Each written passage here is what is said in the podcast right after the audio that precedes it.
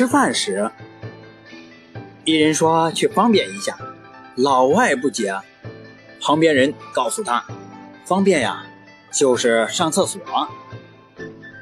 敬酒的时候，另一个人对老外说，希望下次出国的时候能够可以方便。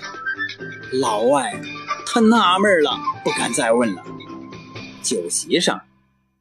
电视台美女主持人，她提出，在她方便的时候会安排老外做专访。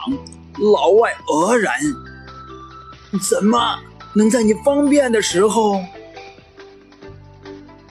美女她说道：“那你方便的时候，我请你吃饭。”老外晕倒了。